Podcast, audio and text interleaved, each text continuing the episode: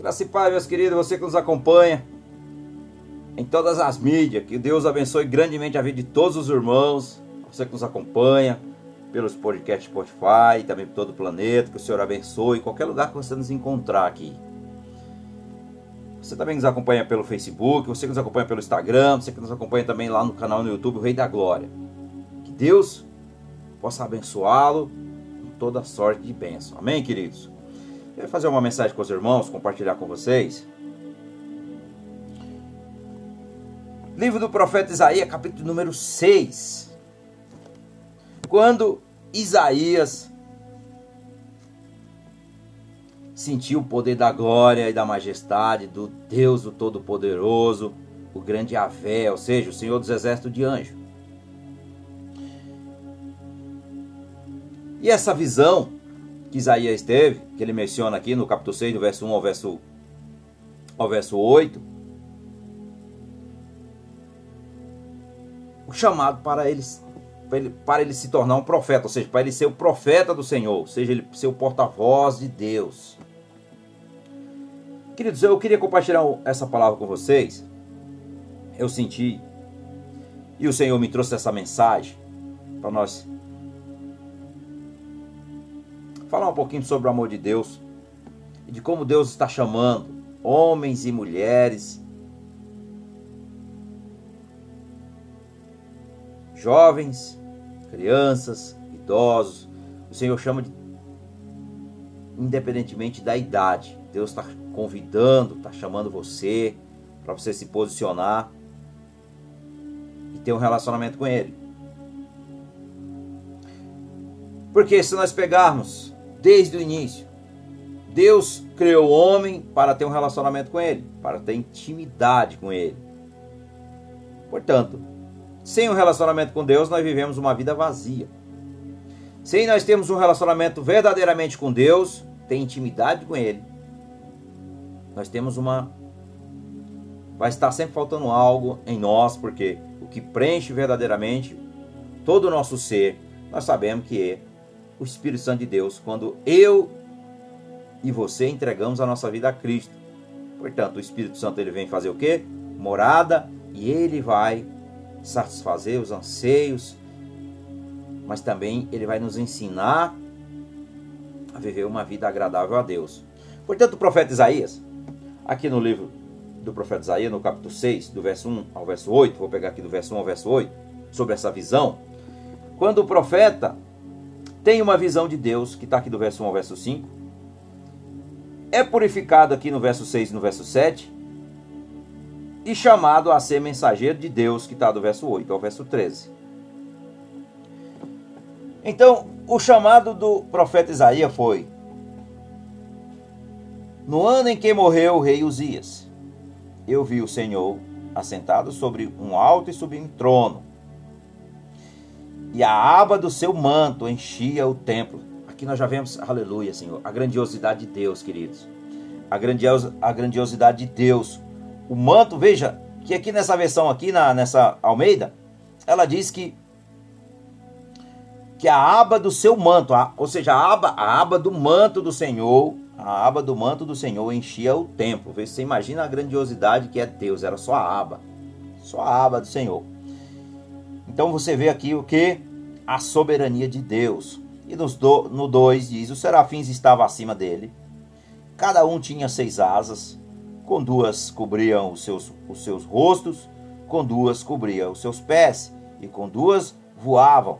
E no terceiro diz: E clamavam uns aos outros, dizendo: Santo, Santo, Santo é o Senhor dos exércitos todo Toda a terra está cheia da sua glória. Aleluia, Senhor.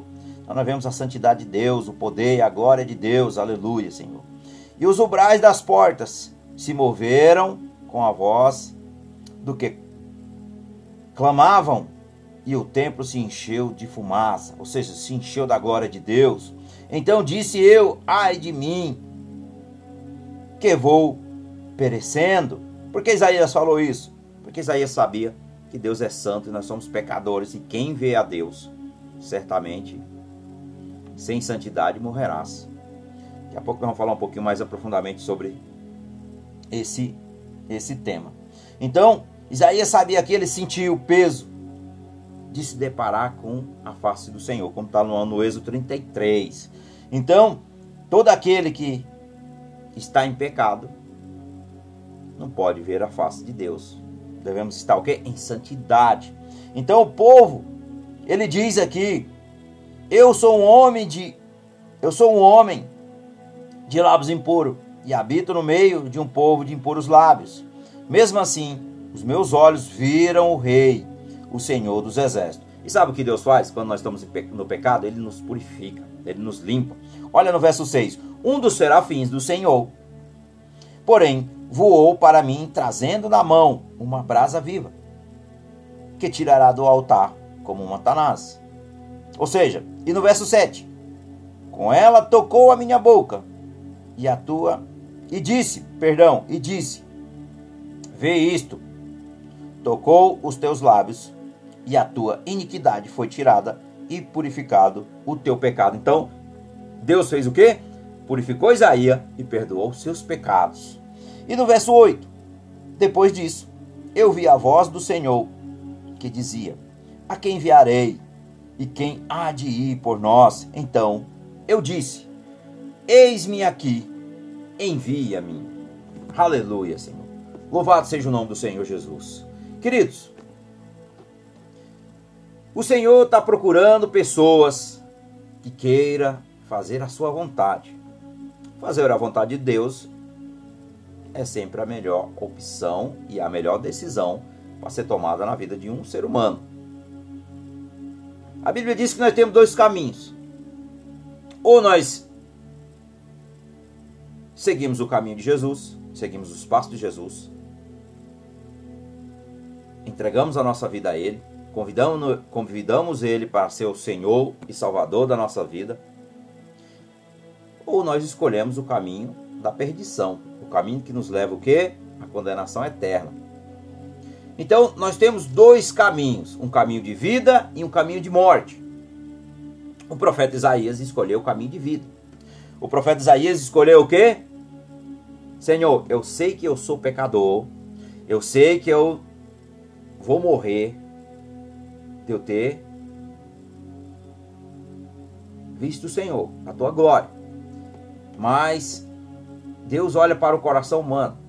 E todo aquele que anseia, todo aquele que tem o desejo de ser livre, ser liberto da escravidão do pecado, e abre o coração para que Deus possa tratar, possa libertá-lo e possa usá-lo em, em seu reino, Deus vai lá e limpa, como ele fez comigo, como ele fez com muitos.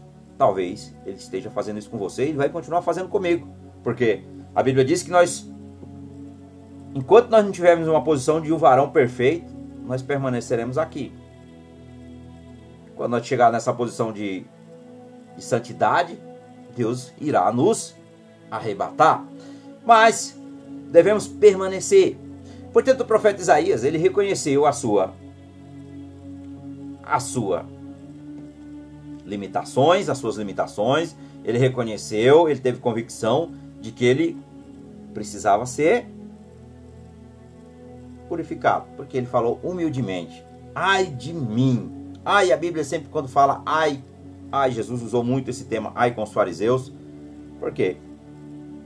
Não, Isaías não estava dizendo um tema de condenação, mas ele estava falando é, de, um, de uma forma que ele, como pecador, de ele como pecador, não poderia se deparar com o Criador, com o Senhor, com o Pai, com o Eterno. Então ele reconheceu que ele era realmente pecador e Deus teve de misericórdia todo aquele que reconhece que se é que se acha pecador, porque a Bíblia diz que todo aquele que já disse que não tem pecado já está pecando. Portanto, todos nós, queridos, se achamos pecadores enquanto nós permanecemos aqui nesta terra, todo dia lutando para vencer o mal, o mal que existe em nós mesmos, que é a natureza humana, que é a natureza pecaminosa. Amém? Então, a visão do profeta Isaías.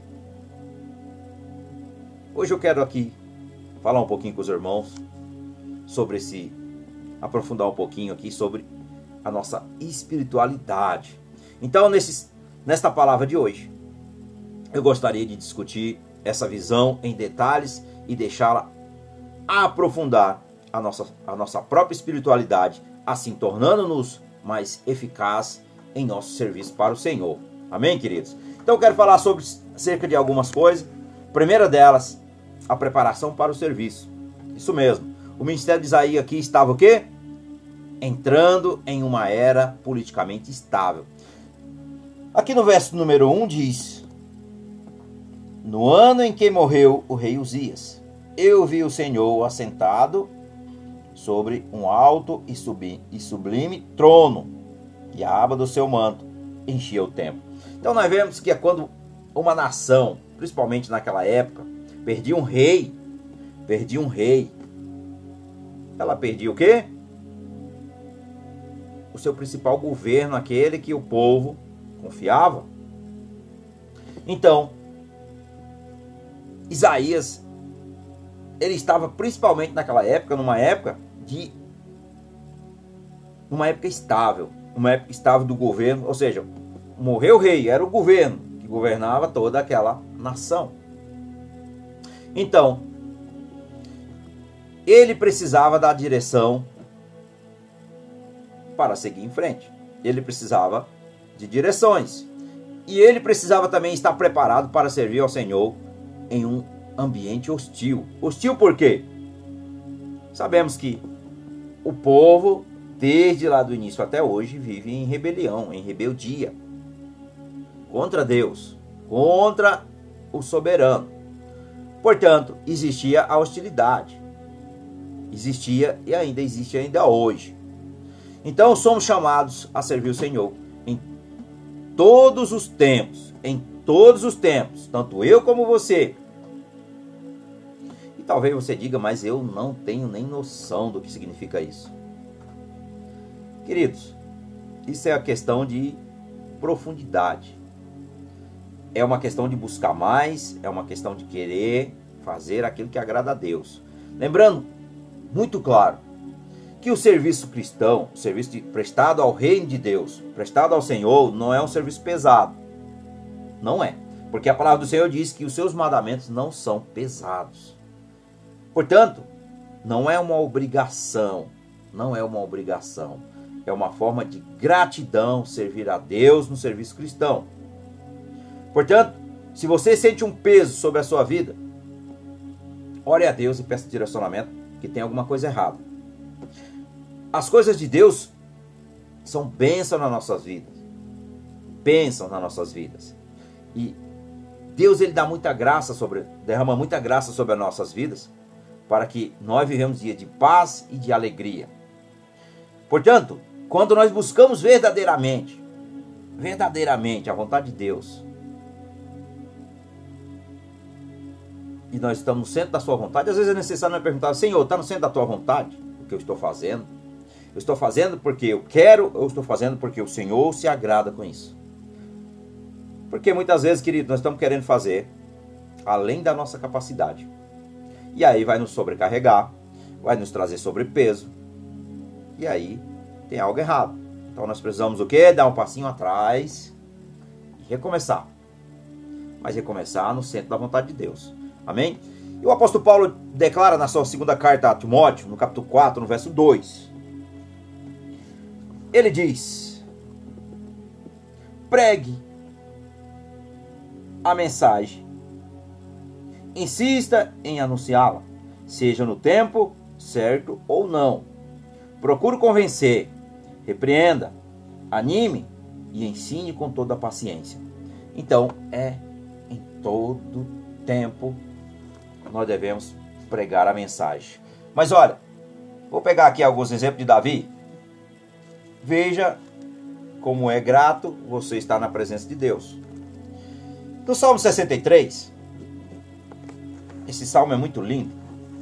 Veja o que, que é uma pessoa que tem sede de estar na presença do Senhor. Aleluia, Espírito Santo. Bem-vindo, Senhor. Tu está no comando, Espírito Santo, em nome de Jesus. Veja o que é o ser humano ter o desejo de fazer a vontade de Deus e buscar a sua face. Veja o que Davi declara no Salmo 63, queridos. Pegue a sua Bíblia e nos acompanhe. Veja, um salmo de Davi, quando ele estava no deserto de Judá. Provavelmente ele estava fugindo de Saul, quando ele entoou esse louvor ao Senhor do Salmo 63. Veja, ó Deus, tu és o meu Deus. Eu te busco ansiosamente. A minha alma tem sede de ti. Olha o que Davi declara: A minha alma tem sede de ti.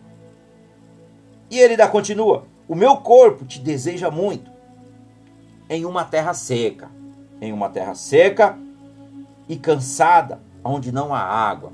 Então, vamos analisar uma terra seca e cansada, ela tem vida. Ela é completamente devastada. Você olha, é só aquela, né, ali, ou seja, a vegetação está secada. Você olha, você vê só só a terra seca, não tem uma folha verde. Por quê? Ali não tem vida. Você vê praticamente no lugar assim, ou seja, um deserto, não tem vida. Ali não tem vida animal. É muito precário. Só alguns animais que conseguem sobreviver nesses certos lugares. Então, assim somos nós seres humanos, quando nós vivemos sem a presença de Deus, quando nós não ansiamos. Mas Davi ele diz assim, olha, Davi ele diz assim, que ele anseia, ele tem o desejo, ele tem um desejo de buscar a Deus como uma terra que precisa de chuva, como uma terra que precisa de água para que ela possa florescer. Ou seja, primeiramente ela vai o quê? Germinar e depois ela vai frutificar e ela vai dar o quê? Frutos. Então Davi ele está falando assim: eu tenho sede, eu, eu tenho uma sede, Senhor, por ti. Eu anseio em viver na tua presença e eu clamo pela tua presença. Eu amo estar na tua presença, eu tenho sede de ti e eu quero saciar a minha sede, que o Senhor sacie a minha sede. Então Davi ele abre o seu coração para o Senhor, dizendo que sem Deus nada faz sentido. Sem Jesus na minha vida nada faz sentido. Sem Jesus nas nossas vidas nada faz sentido.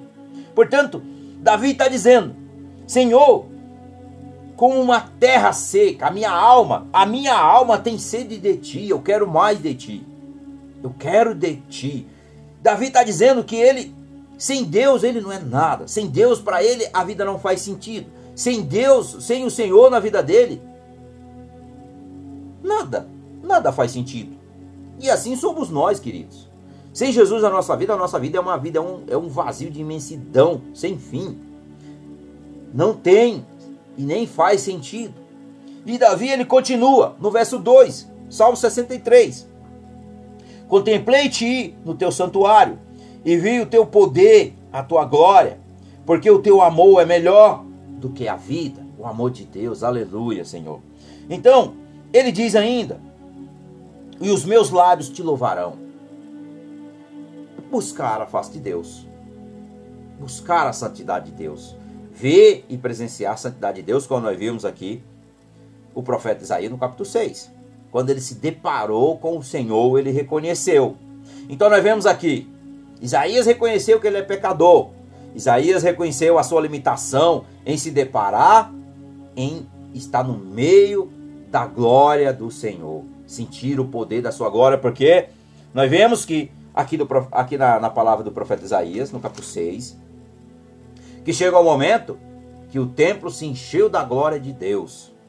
E para nossas vidas, querido, se encher do templo, se encher da glória de Deus, nós temos que verdadeiramente buscar com vontade, com sede, como Davi declara aqui no Salmo 63, que ele diz: Ó Deus, no verso 1, ó Deus, tu és o meu Deus, eu te busco ansiosamente, a minha alma tem sede de ti o meu corpo te deseja muito em uma terra seca e cansada, aonde não há vida, onde não há água. Qual que é a água? Água nós sabemos que é a palavra.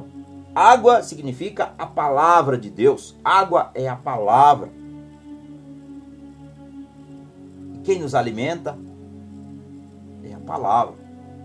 Ela nos alimenta, sacia a nossa sede, sacia a nossa fome não é a nossa necessidade física. Física nós se alimentamos com alimento, alimento sólido.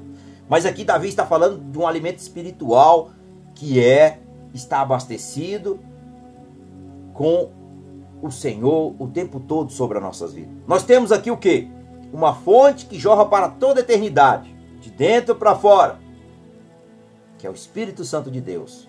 Ele é uma fonte, é um rio que não seca. Mas às vezes nós estamos querendo somente dar uma pegadinha assim, um pouquinho de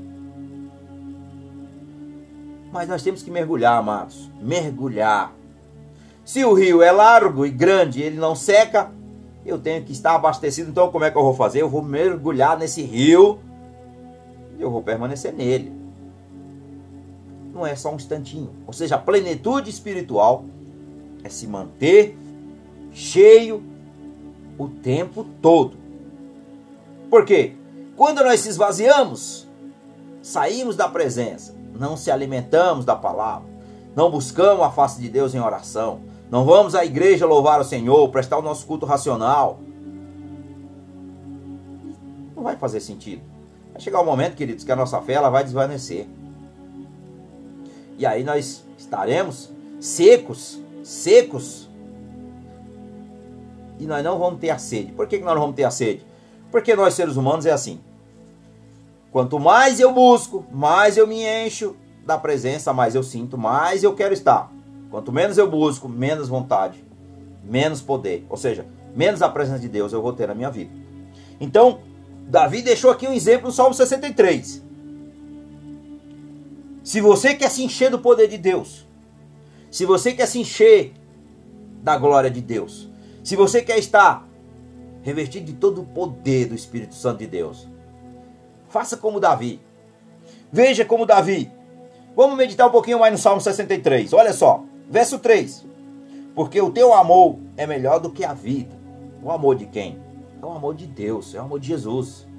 O teu amor, porque o teu amor, aqui é a benignidade, é a bondade de Deus, ou seja, o louvor ao Senhor. Então o que acontece? Ele diz: porque o teu amor é melhor do que a vida. O teu amor é melhor do que a vida. O que Davi está dizendo? Eu prefiro estar nos atrios do Senhor. Eu prefiro um dia na tua presença do que mil anos sem tê-lo conhecido. Davi está dizendo: Eu prefiro ter um dia verdadeiramente, Senhor, na tua presença. Me está cheio desse amor, cheio dessa bondade, dessa benignidade, do que eu estar no mundo da perdição, do que eu estar jogado nas trevas, então Davi, ele abre o seu coração para o Senhor e ele vai dizendo no verso 4: Eu te louvarei enquanto eu viver. Enquanto viver, ele está dizendo: Em teu nome levantarei as minhas mãos. Davi está falando de adoração, adoração verdadeira. Não somente adoração de lábios, mas uma adoração completa. Ele está falando aqui de uma adoração completa. Quando você está louvando o Senhor, você dança para Ele você se joga aos pés dele em humilhação, significa, sabe o que quer dizer? Sacrifício. Adoração sem sacrifício é uma adoração vazia.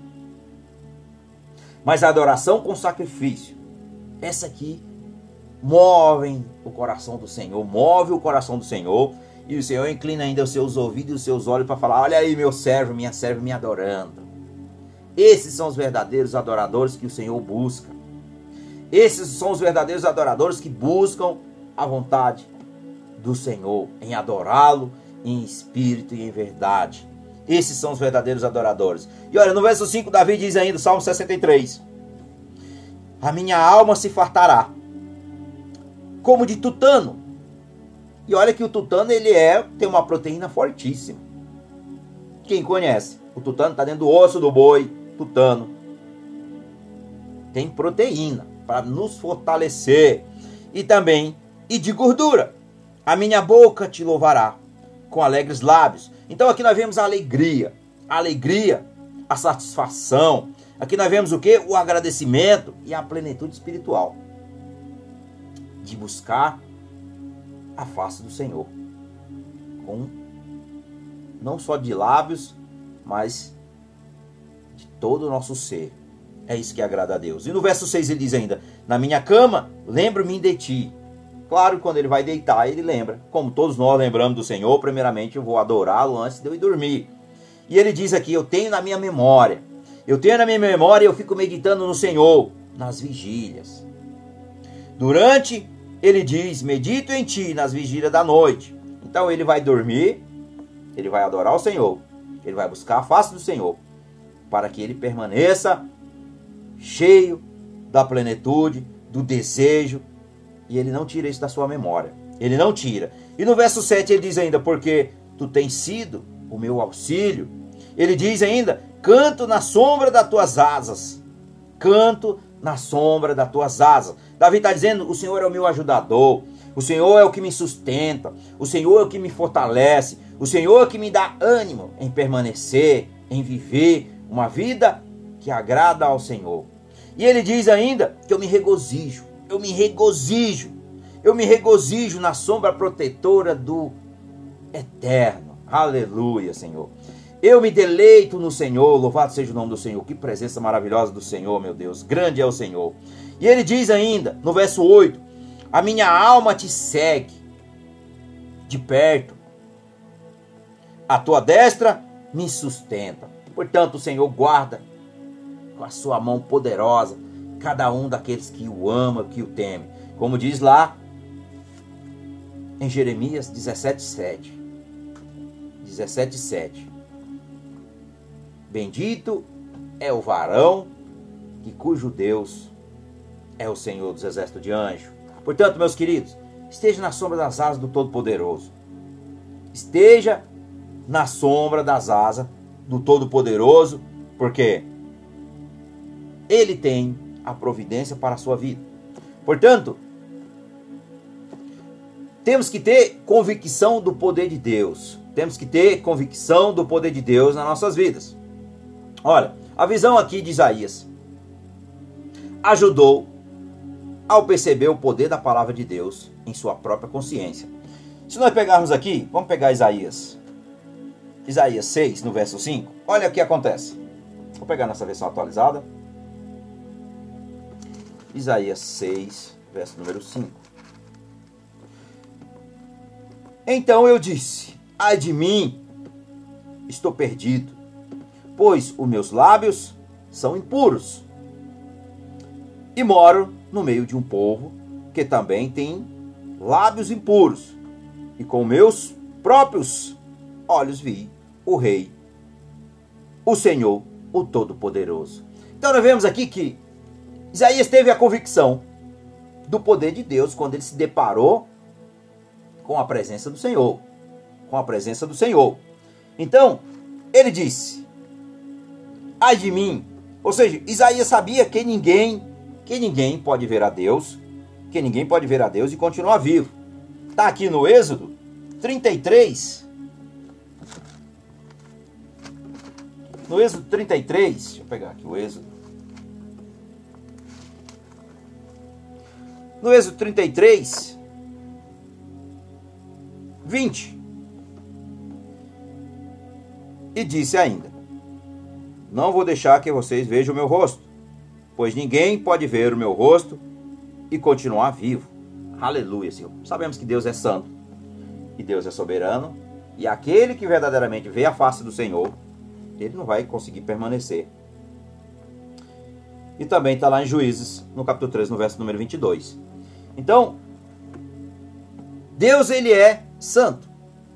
Mas Deus, quando Isaías percebeu ele reconheceu, ele teve essa ele teve essa convicção. Ele foi limpo em termos de padrões de santidade de Deus. Se nós pegarmos aqui o verso 6 e o verso 7 de Isaías, verso 6 e verso 7, olha só. Aí um dos sarafins voou para mim, segurando com uma tenaz uma brasa que havia tirado do altar. Ele tocou a minha boca com a brasa e disse: Agora que esta brasa tocou seus lábios, a sua, as suas culpas estão tiradas e os seus pecados estão perdoados. Então, o Senhor fez o que? Ele purificou Isaías, ele limpou Isaías, ele perdoou Isaías, para que Isaías permanecesse na presença do Senhor. Então, queridos, nós temos que ter convicção quando você vai fazer algo para Deus. Você tem que ter convicção de quem você está fazendo. Quando você vai orar de como você vai buscar a face do Senhor. Se você vai na casa do Senhor, você tem que ter convicção de como você vai buscar ele na casa dele. Vamos lá. Temos que ter convicção.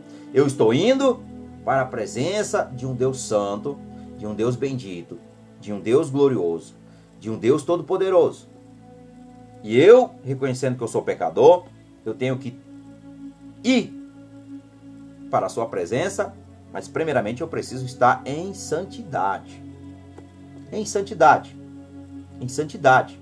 Porque se eu não estiver em santidade, se eu subir no altar do Senhor, no pecado, isso não agrada a Deus. Se eu vou fazer a obra do Senhor no pecado, eu não agrada a Deus. Veja que quando você vai fazer uma libertação, antes de você sair da sua casa, você vai estar o quê? Consagrado. Quando você vai levar uma palavra, você se consagra. Quando você vai fazer evangelismo, você, você se consagra. Quando você vai orar por alguém, você se consagra. Por quê? Isso não é só no dia, isso tem que ser todos os dias, a gente tem que estar se esforçando. Mas principalmente nesse dia. Porque o nosso adversário, o nosso inimigo, Satanás, o diabo, ele não brinca de ser diabo. E as pessoas, muitas vezes, como igreja, envergonham o nome de Deus porque elas vão no pecado. Aí o inimigo tira isso ao proveito e envergonha. E aí, isso não agrada a Deus. Portanto, queridos, quando nós vamos fazer as coisas para o Senhor, nós devemos fazer com sinceridade, tudo no centro da vontade de Deus, de acordo com a sua palavra. Eu tenho que me submeter à sua palavra, eu tenho que submeter ao seu Espírito Santo, eu tenho que me submeter ao meu Senhor e Salvador Jesus Cristo de Nazaré. Aleluia, Senhor. Oh, Jesus. Aleluia, Senhor. E submeter ao Pai. Todos eles. Pai, Filho e Espírito Santo e a sua palavra. E quem está no comando sempre é o Espírito Santo, não é o homem, não é a mulher. Quem está no comando é o Senhor. Eu me submeto a Ele e Ele vai me usar, Ele vai te usar de acordo com a vontade dEle. De acordo com a vontade dEle. Portanto, quando nós fazemos as coisas para Deus, nós fazemos com amor, fazemos com gratidão, fazemos não por pesar, mas fazemos porque aquilo agrada a Deus e também vai edificar a nossa vida. Portanto, quando nós vamos fazer o serviço do Senhor, devemos fazer sempre de uma forma correta que agrada a Deus, me submetendo ao seu querer. Ou seja, o escolhido não tem mais o poder de decisão. O que eu estou falando é de como funciona as leis que regem a, a todo aquele que vai servir ao Senhor. Todos aqueles que foram chamados, que realmente são escolhidos por Deus, não é, não é mais ele, mas sim é Cristo que vive em mim. Então, se Cristo vive em mim, eu devo fazer aquilo que o Senhor me ordenar. Que eu goste ou não, eu vou ter que fazer. Por quê?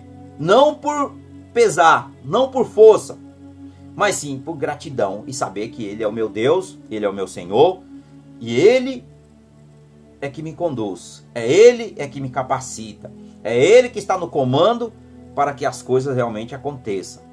E quando nós fazemos isso, as coisas acontecem naturalmente e o seu ministério é um, vai ser um ministério de sucesso. Por quê? Não é para te vangloriar, não é para te engrandecer, mas é para a glória de Deus.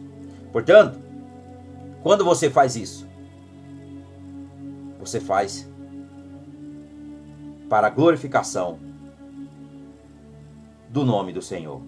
Amém, queridos? Portanto, faça tudo com dedicação. Faça tudo com muito amor. Faça tudo com muita alegria. Para que o nome do Senhor seja glorificado. Amém? Então, nós temos que ter a convicção. O Senhor deve permanecer principalmente, soberano sobre todas as coisas, mas o servo, o servo, o servo do Senhor deve permanecer santo diante dele também. Dessa forma, ele deve sentir o poder da palavra de Deus em sua própria consciência, como aqui o profeta Isaías teve, este de pregar a outros, como está também em 2 Timóteo capítulo 3, no verso 5. nós pegamos aqui, 2 Timóteo 3,5, que diz: parecerão ser, parecerão ser seguidores da nossa religião, mas com as suas ações negarão o verdadeiro poder dela. Fiquem longe dessa gente. Isso aqui é uma orientação do apóstolo Paulo quando ele dá a Timóteo, ou seja, os últimos dias. Dos últimos dias é o que vai é o que está acontecendo. As pessoas não têm temor no coração em fazer a obra de Deus. Estão fazendo de qualquer jeito. Porque acha que fazendo de qualquer jeito é fazendo a vontade de Deus. Mas não é assim que acontece. Não é assim que acontece. Nós temos que fazer para agradar ao Senhor e que esteja no centro da sua vontade. Amém, queridos? Portanto, Isaías também teve o quê? O serviço de livre vontade. Ele não foi obrigado, se nós, se nós meditarmos aqui no verso 8, que Isaías, que Isaías, verso 8, Isaías 6, verso 8. Em seguida, ouvi o Senhor dizer: Quem é que eu vou enviar? Ou seja, o Senhor fez uma pergunta o Senhor fez uma pergunta. E aí, quem será o nosso mensageiro? Mais uma pergunta. Então, respondi. Aqui é o profeta Isaías respondendo. Ele disse: Vai, diga, perdão, aqui estou eu, ele diz. Aqui estou eu. Envia-me a mim. Então Isaías fez o quê? Por espontânea vontade, por amor e glória do Senhor. Por amor e satisfação em servi-lo, aquele que é digno de toda honra e toda glória, que é o Senhor dos Exércitos de Anjo, Deus vivo, Deus Emanuel, que é Deus conosco, que é Jesus Cristo de Nazaré, o Filho de Deus. O Espírito Santo da verdade está sobre nós, queridos. Nós somos templo, casa e morada do seu Espírito Santo. Portanto, todo aquele que vai fazer o serviço para o Senhor tem que fazer de livre, espontânea vontade, por amor ao seu Senhor, ao seu Salvador. Amém, queridos? Então, tem que fazer por amor ao seu mestre que é Jesus. Se você faz, você tem que fazer. Então aqui, esta foi uma reação graça, grata e graças e também e graça da graça de Deus. Não um ato de obrigação. Não, Isaías não fez pelo um ato, um ato de obrigação, mas nós servimos a Deus, porque Ele nos salvou. Ele nos salvou. Então servimos com alegria. Se nós pegarmos aqui também no verso no Salmo 100, vou pegar aqui o Salmo 100. Salmo 100 no verso 2. Que diz: Servi ao Senhor com alegria. Apresentai vós a ele com canto. Então, nós devemos ter o quê? Contentamento no serviço espiritual. Contentamento significa gratidão e contentamento por tudo que o Senhor tem feito nas nossas vidas. Tudo. Tudo, queridos. Contentamento. Você tem que estar, estar contente com aquilo que Deus lhe confiou.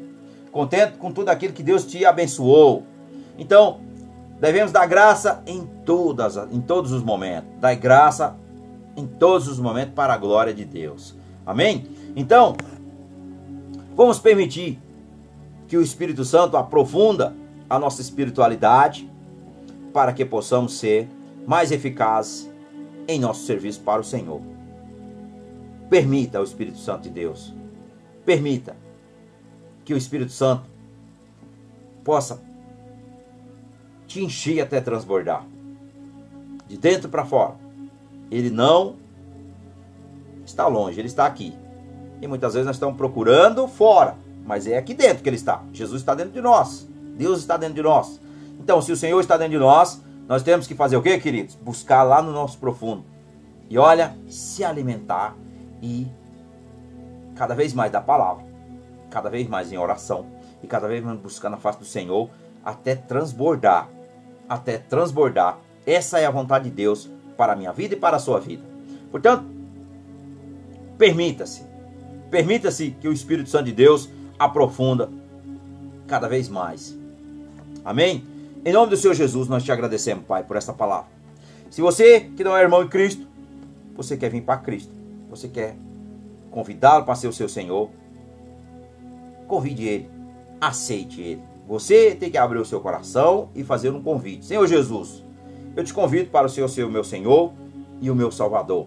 Eu te convido para que o Senhor governe todo o meu ser. Que o Senhor, meu Pai, se alegre e eu esteja sempre na tua presença em humildade, em arrependimento, coração contrito quebrantado para com o Senhor. Então, se você crê em Romanos 10, no verso 9, no verso 10 diz: Se você crê que Jesus Cristo é o Filho de Deus, que ele veio aqui nessa terra como eu e você em carne, que ele se sacrificou por, pelos nossos pecados, ele foi crucificado para pagar os nossos pecados, e ele, ao terceiro dia, ele foi ressuscitado pelo Pai, e hoje ele vive eternamente. Se você crê que ele é o teu Senhor e teu Salvador, diga amém. Eu creio nessa verdade e eu aceito. Porque com a boca se confessa, mas com o coração se crê para a salvação. Amém, queridos? Portanto, receba e procure uma igreja evangélica. Procura uma igreja evangélica que prega o evangelho de Jesus, que prega a verdade. Procura, vai com a sua família. Os tempos estão cada vez mais ficando difíceis. Daqui a pouco não vai mais existir a igreja e que você possa estar firmado na rocha. Os cristãos estão sendo perseguidos por todos os lugares, estão sendo cristãos, estão sendo até queimados na região da África, em muitas regiões do, do Oriente. Os cristãos estão sendo caçados, esses países fechados, a igreja perseguida, é perseguida. Aqui no Brasil existe, mas é muito raso comparado com o que está acontecendo para lá, queridos. Então nós temos que estar orando pela igreja perseguida, pela igreja, pelos nossos irmãos em Cristo que estão os missionários, as missionárias que estão fazendo missões nesses países fechados, que são caçados e são mortos. Portanto, aqui no Brasil vai chegar o um momento que você não vai ter paz. Veja isso. Hoje ainda estamos acontecendo, pregamos aqui na internet, pregamos na igreja, pregamos nas ruas. Mas vai chegar um momento que você não vai ter essa oportunidade aqui na internet. Amém? Então é bom que você busque uma igreja, você se fortaleça, leve a sua família, porque a família é um projeto de Deus. Leve a sua família, porque a família é um projeto de Deus. E se você não estiver firmado na rocha, quando vier os ventos fortes, não adianta reclamar. Família tem que estar todos na igreja, adorando ao Senhor, adorar todos. Todos. Todos. Filho, pais, todos juntos na igreja todos na mesma igreja, nada um aqui, outro não. Todos têm que estar no mesmo lugar, porque senão o inimigo está minando, está tirando. Ah, não, eu só vou à noite, só vou de manhã, eu só vou um dia, o outro só vai no outro dia. Não, tá errado. Família tem que andar unida. Todos têm que estar no mesmo horário, orando e adorando o Senhor no mesmo propósito. Essa é a vontade de Deus. Amém, querido? Se você pegar lá no Êxodo, quando Moisés, Senhor enviou Moisés para tirar o povo de Israel de lá. O faraó não queria libertar, liberar todo mundo, ele queria liberar por partes. Libera os, os homens, mas não liberava as mulheres. Liberou depois as mulheres, não liberou as crianças. Não liberava as mulheres e as crianças. Depois não queria liberar o quê? O sacrifício, que era os animais, que fazia sacrifício ao Senhor naquela época. Portanto, o inimigo ele vai minando assim, aos pouquinhos, aos pouquinhos. Família tem que estar todos na igreja, todos no mesmo horário, todos chegar lá vamos adorar o Senhor. Essa é a vontade de Deus. Amém? Portanto, procure uma igreja evangélica. Seja mais perto ou seja mais longe, aonde o Senhor te levar, ora, peça direcionamento. Senhor, aonde eu devo ir com a minha família? Qual que é? Fique esperto para que Satanás não te engane, queira levar você para templos pagões. Que é isso que as pessoas muitas vezes se enganam, acham que lá fala de Deus, mas na verdade não fala de Deus é engano. Engano, engano, engano. Portanto, vigia. Igreja que prega o Evangelho. 66 livros na Bíblia. Nada mais do que isso, queridos. E outra, fique atento que até as falsas religiões, eles usam a Bíblia. As falsas religiões, eles usam a Bíblia. Usam em vão, mas eles usam para enganar as pessoas. Portanto, portanto, fiquem atentos, atentos. É era de muito engano, é era de muita mentira. E o pai da mentira é Satanás. Ele lança mentira em todos os lugares para corromper as pessoas, para destruir as pessoas. Portanto, fiquem vigilantes e coloquem tudo diante do Senhor. Amém? Senhor, nosso Deus, nosso Pai, queremos te agradecer, papai, por essa mensagem. Queremos te louvar, ó Deus. Queremos te engrandecer o teu santo nome. Queremos render graças ao Senhor, porque o Senhor é bom e o Senhor nos ama, papai. Louvamos o teu nome, Senhor, e te pedimos, venha o teu reino se manifesta o teu poder, se manifesta a tua glória, Pai, sobre a nossa nação brasileira. Senhor, em nome de Jesus, visita nossas famílias, visita nossos familiares, ó Pai, de perto e os de longe. Tu és o Deus de perto, mas é, tu és o Deus de longe. Senhor, em nome do Senhor Jesus, ó Pai, faça-se a sua vontade, faça-se o seu querer, porque santo é o teu nome, tu és santo e tu és glorioso. Em nome do Senhor Jesus, ó Pai, livra-nos, ó Pai, de toda tentação do mal. Livra-nos, ó Pai, de toda toda obra maligna das trevas. Senhor, no nome do Senhor Jesus, nós repreendemos todo o mal. E nós pedimos perdão dos nossos pecados. Confessamos, Senhor, que nós somos pecadores. Confessamos, ó Pai, que nós precisamos da tua bondade, precisamos do teu perdão, Senhor Jesus. Precisamos da tua misericórdia. E em nome do Senhor Jesus, ó Pai, nós colocamos as nossas vidas diante do teu altar. Colocamos a nossa casa, colocamos as nossas famílias, colocamos os filhos, Pai, colocamos todo o nosso ser. Tudo que o Senhor nos abençoa, Pai. Nós queremos abençoar, papai, também aqueles que nos perseguem, perdoar aqueles que nos perseguem Perdoa, Senhor, abençoa, nós o perdoamos, nós abençoamos para que o Senhor nos perdoe também de todo mal. Em nome do Senhor Jesus, ó Pai, lava-nos com teu sangue, nos purifica, Senhor, por amor do teu nome. Em nome do Senhor Jesus, nós te louvamos e nós já te glorificamos, em nome de Jesus. Que o grande amor de Deus e a doce comunhão do Espírito Santo da verdade seja com todos, não somente hoje, mas para todo sempre. Você diga amém e que o Senhor abençoe grandemente a sua vida e que Jesus esteja no comando de todas as situações na sua casa, no seu caminho. Que o Senhor abençoe e que você fique em paz e que a paz de Cristo permaneça aqui, ela vai permanecer com você aí, para a glória de Deus, em nome de Jesus. Amém. Fica com Deus.